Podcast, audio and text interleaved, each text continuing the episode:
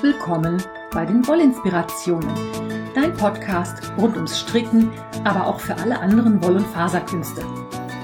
Ich bin Kaya vom Lana Filia Wollshop und ich freue mich sehr, dass du heute dabei bist.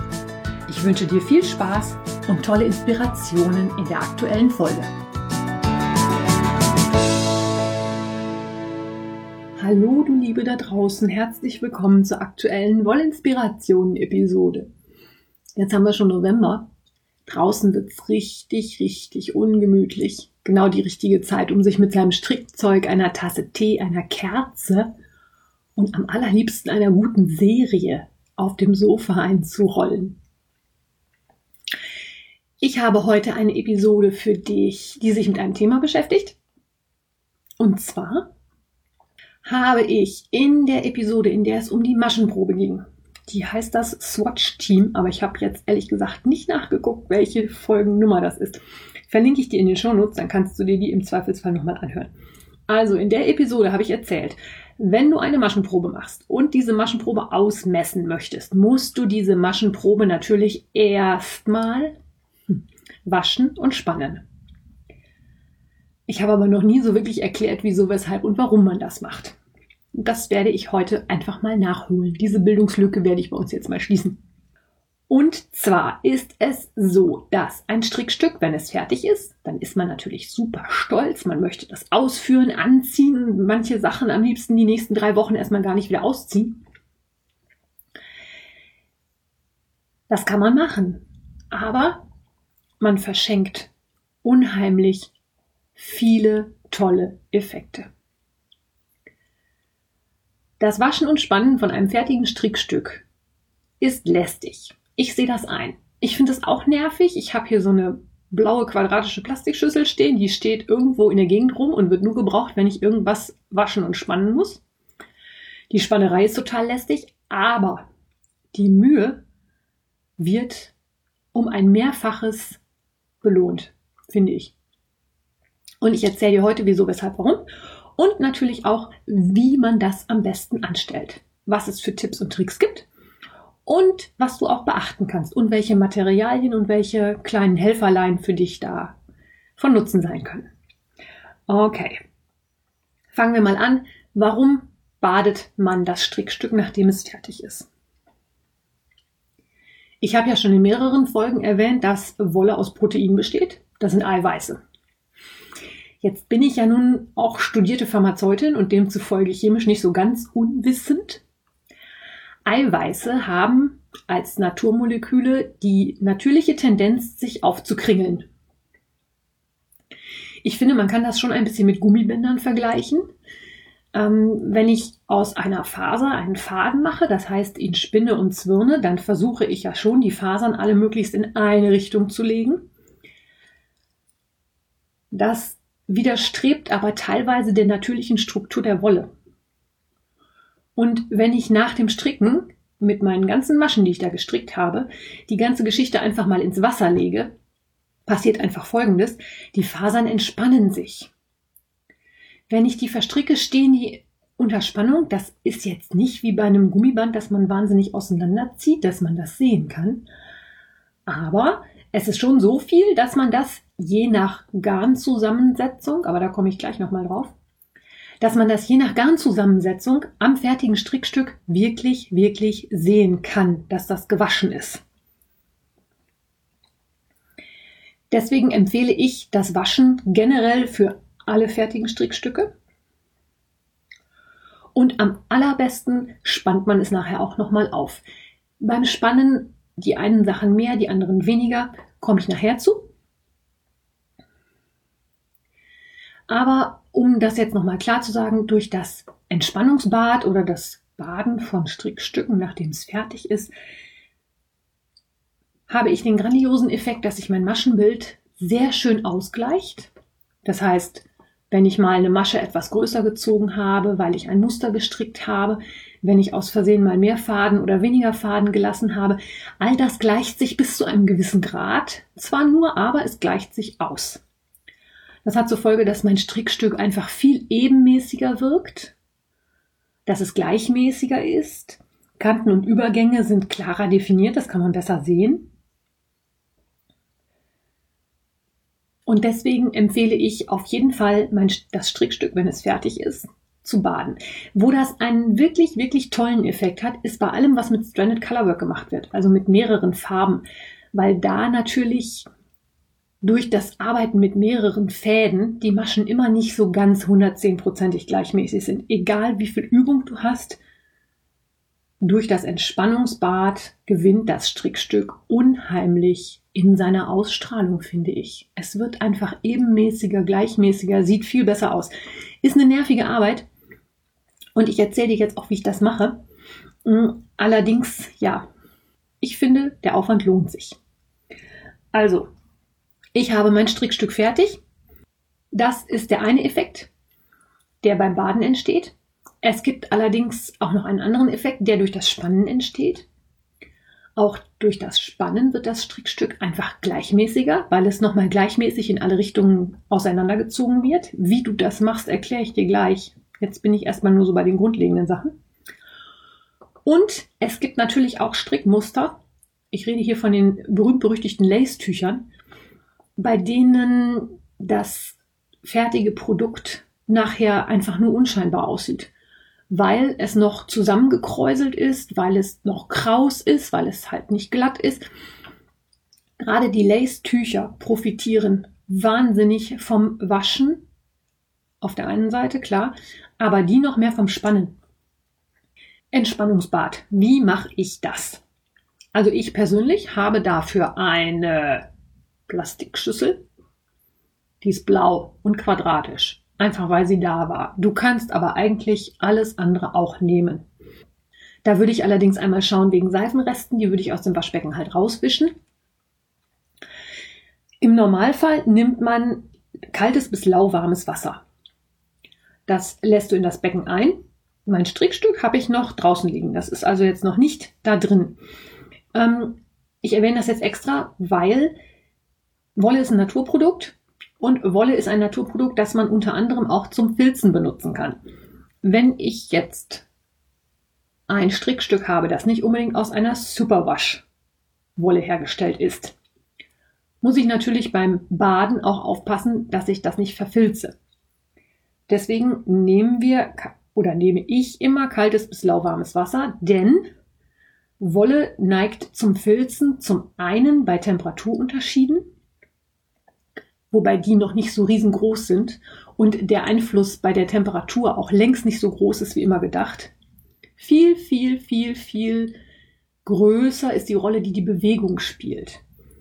Also, wenn ich etwas wirklich gut filzen will, dann äh, heißes Wasser und Bewegung. Bewegung, Bewegung, Bewegung, Bewegung.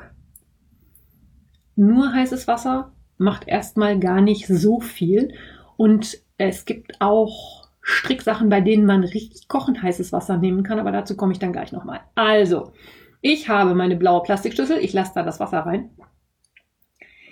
Ich kann da ein bisschen Wollwaschmittel reingeben, das muss aber fürs Entspannungsbad gar nicht unbedingt sein.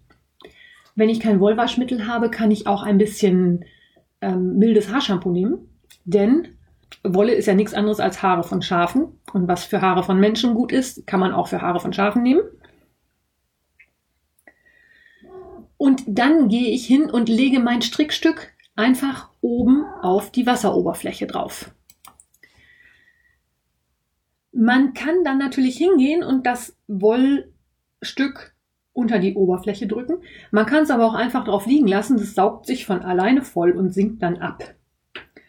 Wenn ich es eilig habe, dann drücke ich das auch schon mal unter Wasser. Das mache ich so lange, bis, also mindestens so lange, bis keine Bläschen mehr aus meinem Strickstück aufsteigen, weil erst dann ist die Wolle komplett durchnässt. Wolle hat ja auch unter anderem eine feuchtigkeitsabweisende Eigenschaft dadurch, dass sie sehr, sehr viele Lufteinschlüsse hat. Und wenn ich das ins Wasser gebe, geht diese Luft erst nach und nach raus. Du kannst es ja mal ausprobieren, indem du ein Strickstück wirklich mal oben auf die Oberfläche legst. Wenn du das runterdrückst, da kommen ganz viele kleine Blubberblasen aus dem Strickstück rausgeschossen nach oben. Und erst wenn das nicht mehr ist, also wenn keine Bläschen mehr nach oben steigen, ist das Strickstück wirklich komplett durchfeuchtet. Und das kann echt schon mal einen Moment dauern. Probier das ruhig mal aus. Also, wenn ich es eilig habe, mache ich das halt so, dass ich es so lange runterdrücke, bis nichts mehr blubbert. Wenn ich es nicht eilig habe, lasse ich das einfach mal ein, zwei Stunden stehen. Passiert ja nichts mit. Kann höchstens sein, dass der Mann gegen, den, gegen die Kiste rempelt und mich anmotzt, was hier wieder im Badezimmer rumsteht. Aber ja, da passiert jedenfalls mit der Wolle nichts.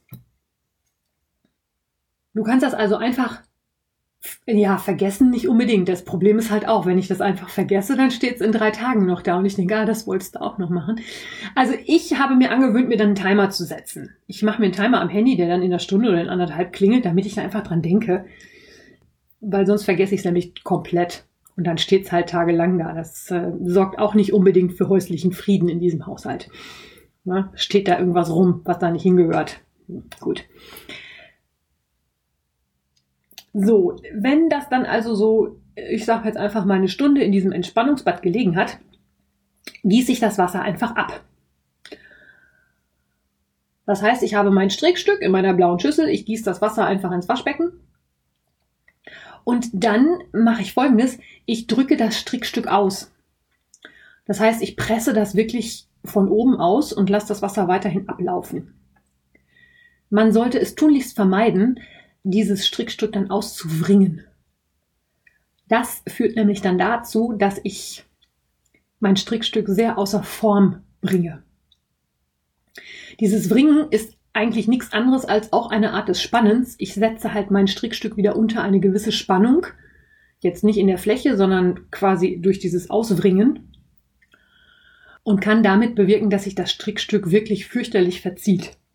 Das wollen wir nicht. Also drücke ich das immer nur aus, möglichst lange, bis nicht mehr so viel Wasser rausläuft.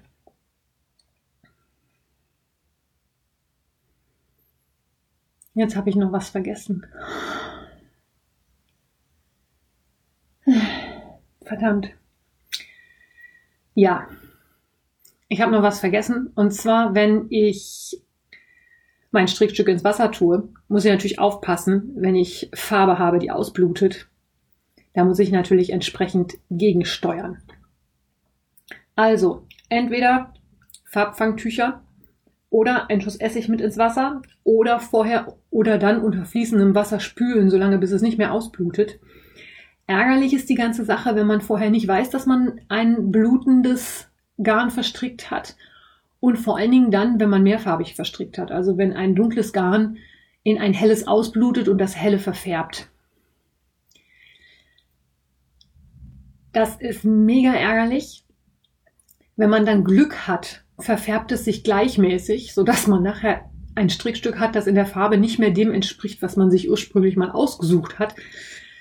Was aber nicht das ist, was aber nicht fleckig wird zum Beispiel. Also mir ist es schon mal passiert, dass ich eine Jacke getrocknet habe oder in, nicht getrocknet.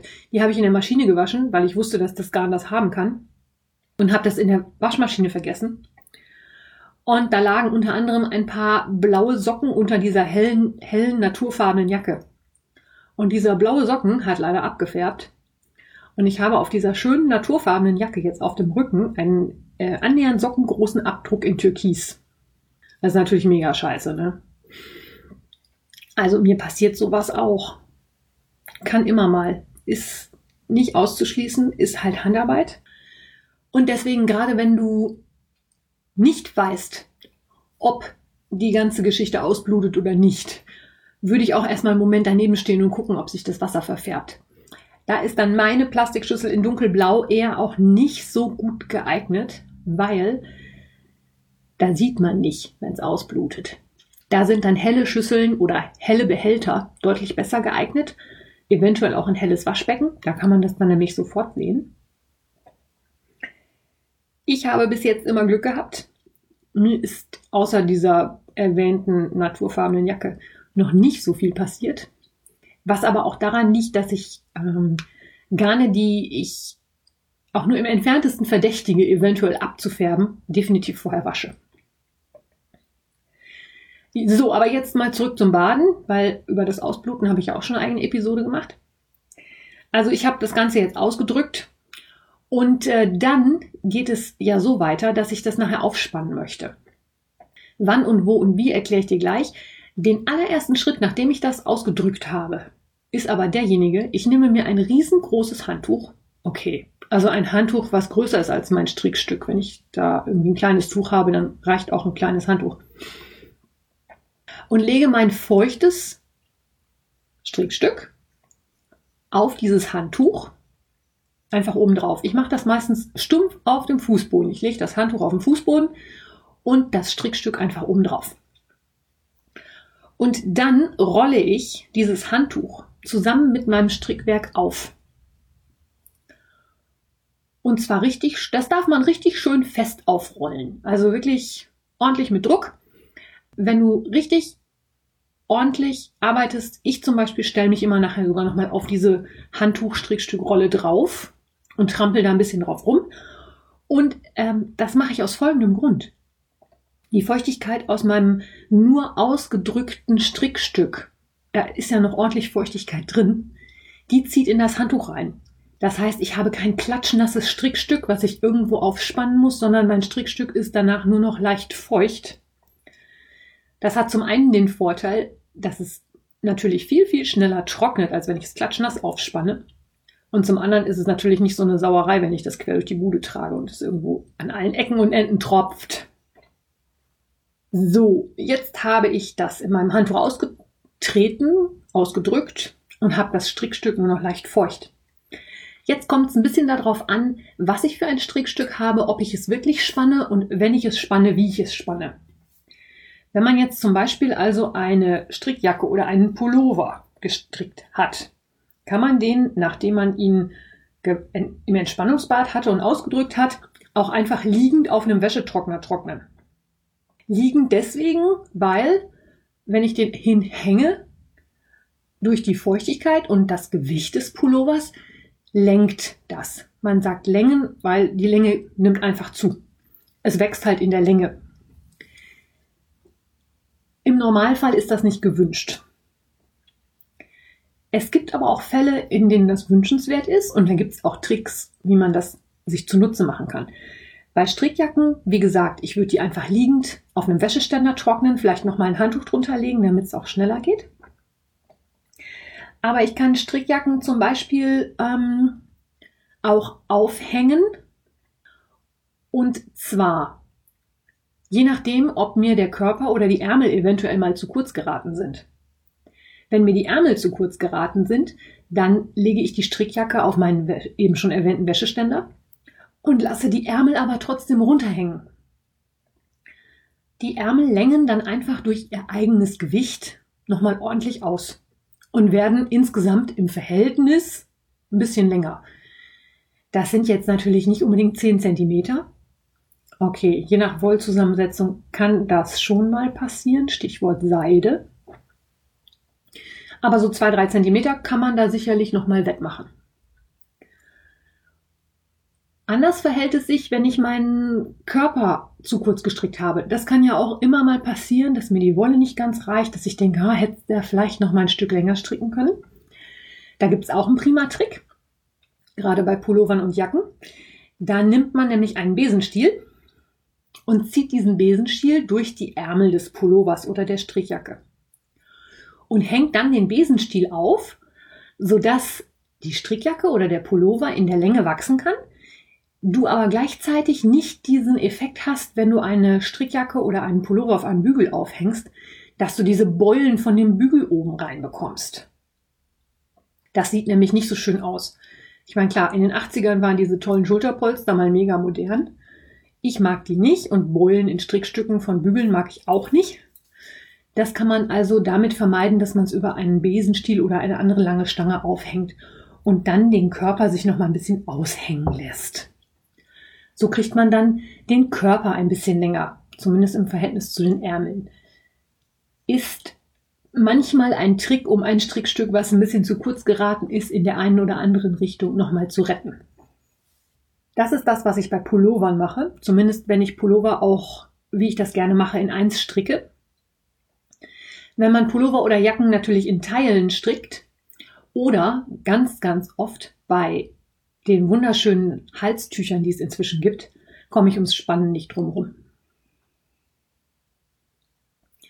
Das Spannen dient natürlich auch nochmal zur Musterentfaltung. Bei den Lace-Tüchern macht sich das ja ganz megamäßig bemerkbar. Wenn die fertig gestrickt sind, sehen die ja nach nichts aus. Das ist ja einfach nur irgendeine krumpelige Wolle, die da rumliegt. Die gewinnt erst durchs Spannen ihre volle Schönheit.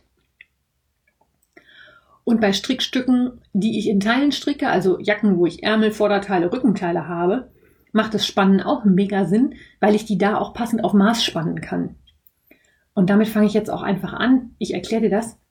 Spannen ist ja nichts anderes, als dass ich das mit einem, auf einer Unterlage mit einem wie auch immer gearteten Nadelwerkzeug festpinne, das also unter Spannung steht und es dann trocknen lasse. Als Unterlagen kann man ganz viele unterschiedliche Sachen nehmen. Ich zum Beispiel benutze einfach immer meinen Teppichboden. Muss dann nur aufpassen, dass ich die Nadeln nachher alle wieder einsammle, weil ich ja Katzen habe. Man kann aber auch ganz viele andere Sachen nehmen. Also viele nehmen Matratzen, die man benutzen kann. Oder ein Sofa oder ein Gästebett, das geht auch irgendwas, wo es halt nicht genutzt ist.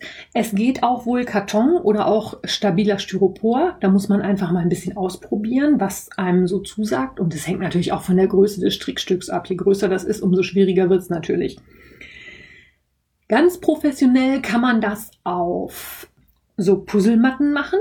Das ist, ja, Puzzlematten gibt's als Kinderspielzeug. Das sind eigentlich so Schaumstoff-Puzzleteile, die man zusammen puzzeln kann.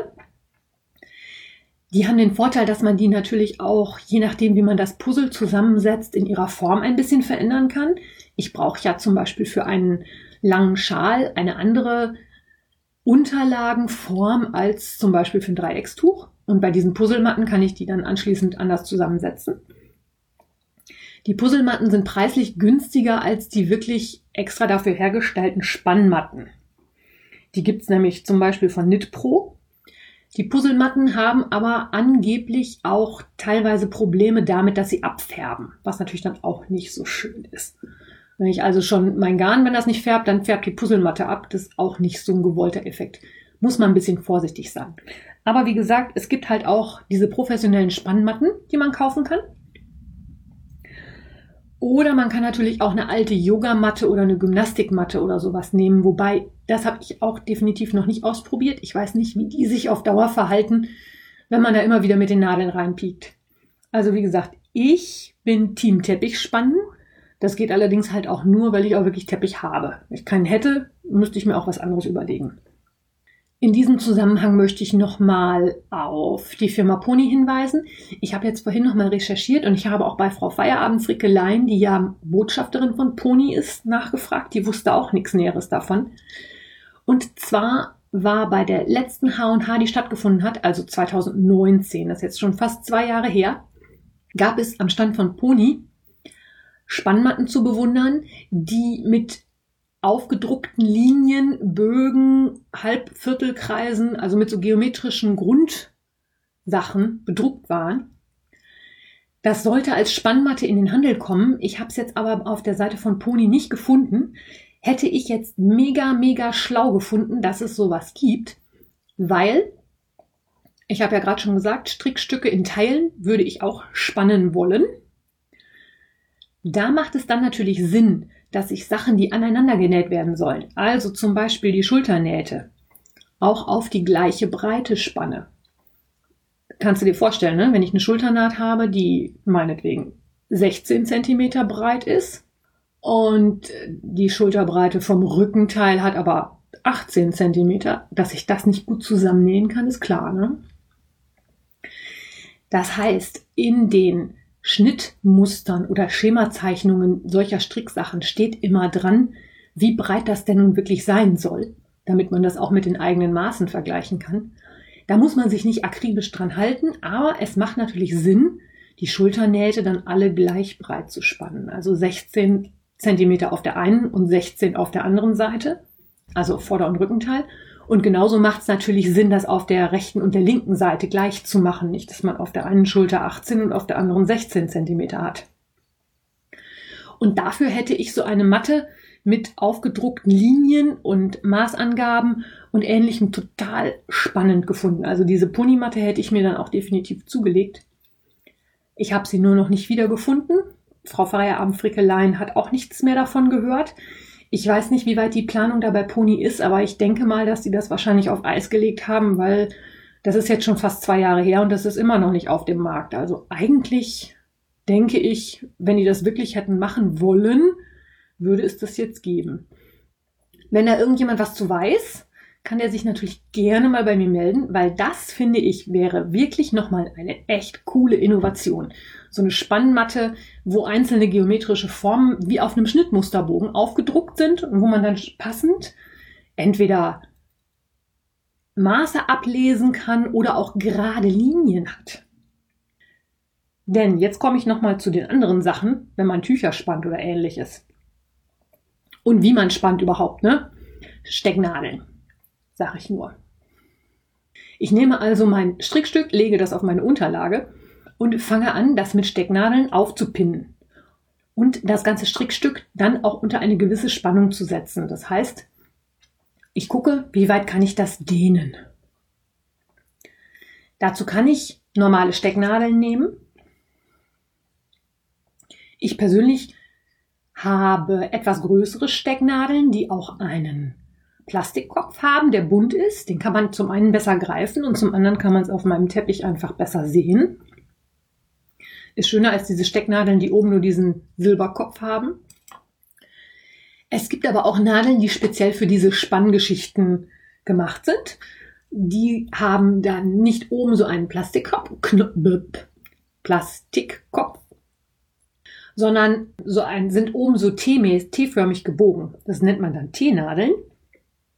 Oder es gibt auch sogenannte, äh, wie heißen die Dinger? Kammnadeln. Die gibt's von Knit Pro. Das kann man sich wirklich vorstellen wie einen kleinen Kamm, aus dem statt der Zacken zum Bürsten mehrere Nadeln rauskommen. Das Problem beim Spannen ist nämlich folgendes. Ich muss das richtig dosieren mit der Spannung. Heißt, ich muss zum Beispiel, wenn ich eine gerade Kante haben will, diese auch gerade aufspannen. Wenn ich die zu sehr unter Spannung setze, dann bekomme ich da Zacken rein. Wenn die gewünscht sind, ist das ein mega schicker Effekt. Wenn ich eine Zackenkante habe, ist das super. Wenn ich aber eine gerade Kante habe, will ich da eigentlich keine Zacken drin haben.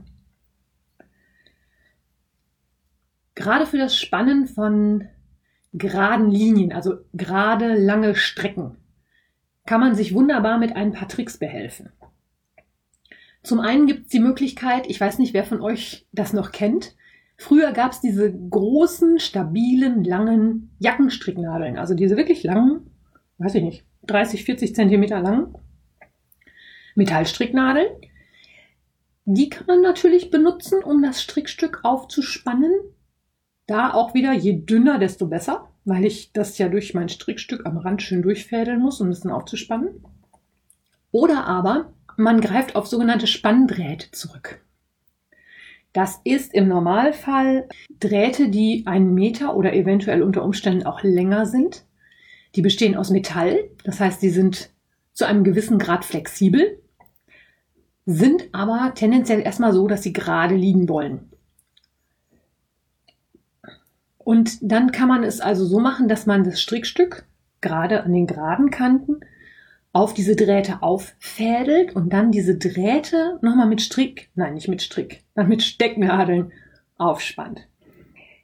Diese Spanndrähte gibt's in verschiedenen Formen von verschiedenen Herstellern, auch in verschiedenen Preisklassen.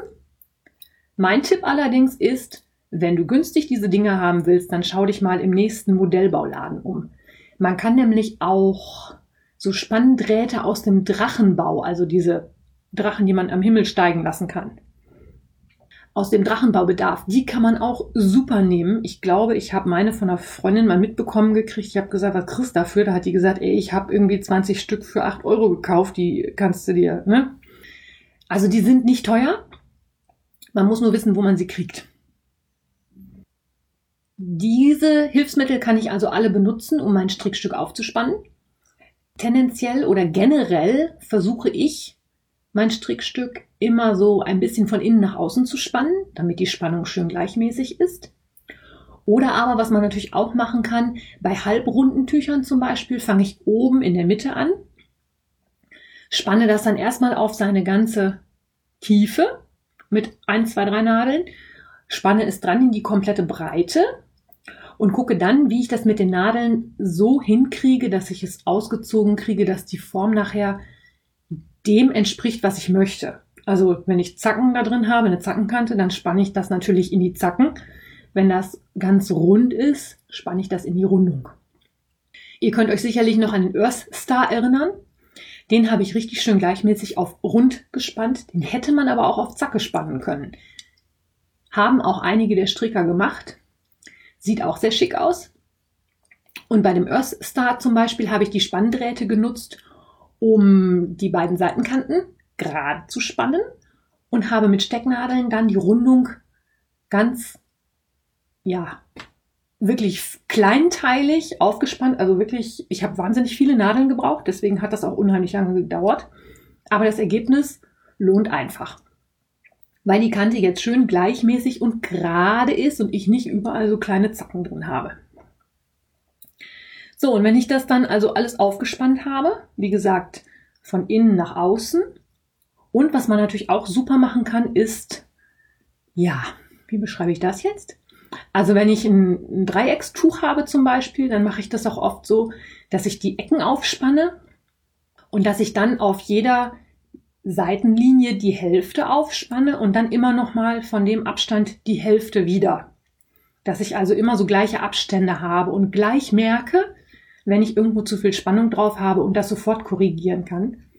Und nicht erst, wenn ich schon 50.000 Nadeln gesetzt habe, denke, ah, jetzt musst du die alle wieder losmachen, weil da an der Ecke kommst du nicht hin, da wird's dann krumm und schief.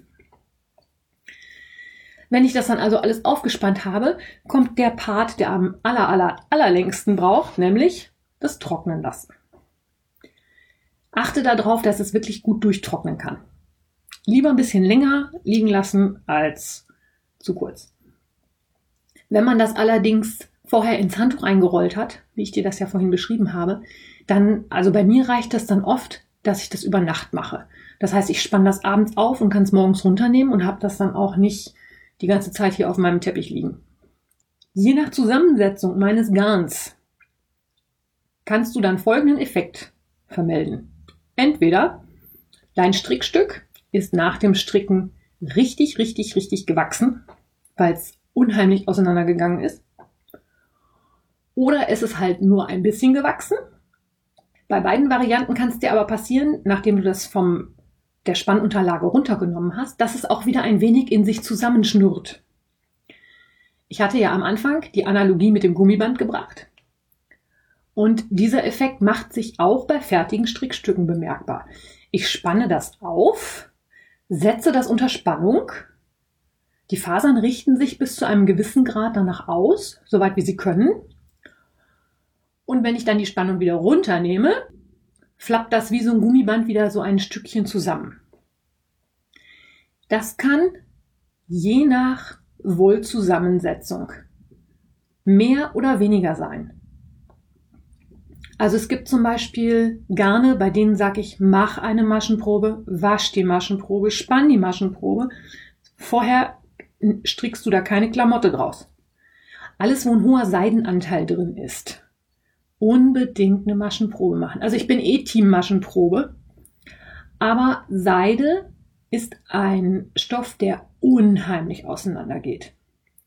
Und es ist nichts ärgerlicher, als wenn man das Top, was man sich aus der wundervollen Seidenmischung gestrickt hat, nach dem ersten Waschen auf die Leine hängt und feststellt, dass das Top auf einmal ein Kleid ist. Ehrlich, Seide geht unheimlich auseinander. Im Gegensatz dazu ist es aber so, dass Garne, die einen gewissen Nylonanteil haben, sich nur ganz, ganz schlecht aufspannen lassen. Das heißt, nein, sie lassen sich schon aufspannen, aber der Größenzuwachs ist im Verhältnis zu zum Beispiel einer reinen Merino deutlich geringer.